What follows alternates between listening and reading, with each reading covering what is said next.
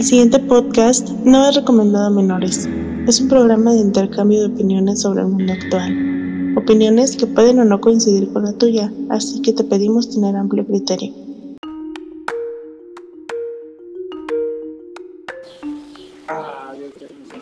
Chepe, este, ay, deja que me acomode, estoy tomando una taza de café, pues me gustaría, ¿si me escucha bien o no? Sí, aquí estoy, dale. Ok, don Chepe, pues este capítulo está dedicado para el chiquito Dario.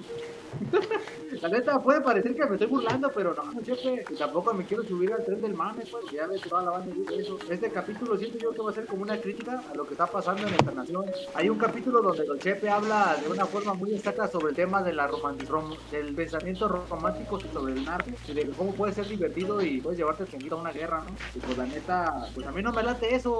Me gustaría que pues las personas se concientizaran y pues también que nuestro gobierno viera qué, pedo, ¿no? No me gustaría a las manos del puto sicario, el elefante sicario. Pues bueno, este capítulo está dedicado para, para esa persona, no algunas palabras que le gustaría decir antes de empezar ya de lleno. Que, por ejemplo, en la India, hace como unas dos semanas, más o menos, un, un elefante mató a una ancianita y eh, después, cuando ya estaban sepultando a la viejita, llegó el elefante de nuevo y, y hizo un, un desmán. Espantó a la gente y, y bailó sobre su tumba. Como como, manda. Nada más eso.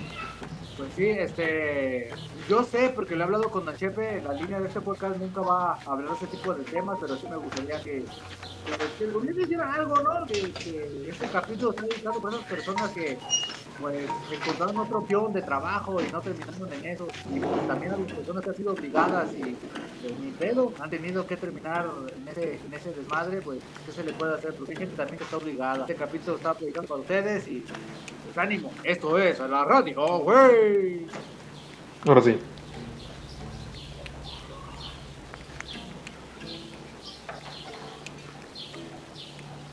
Don Chepe regresa porque lo saqué de onda.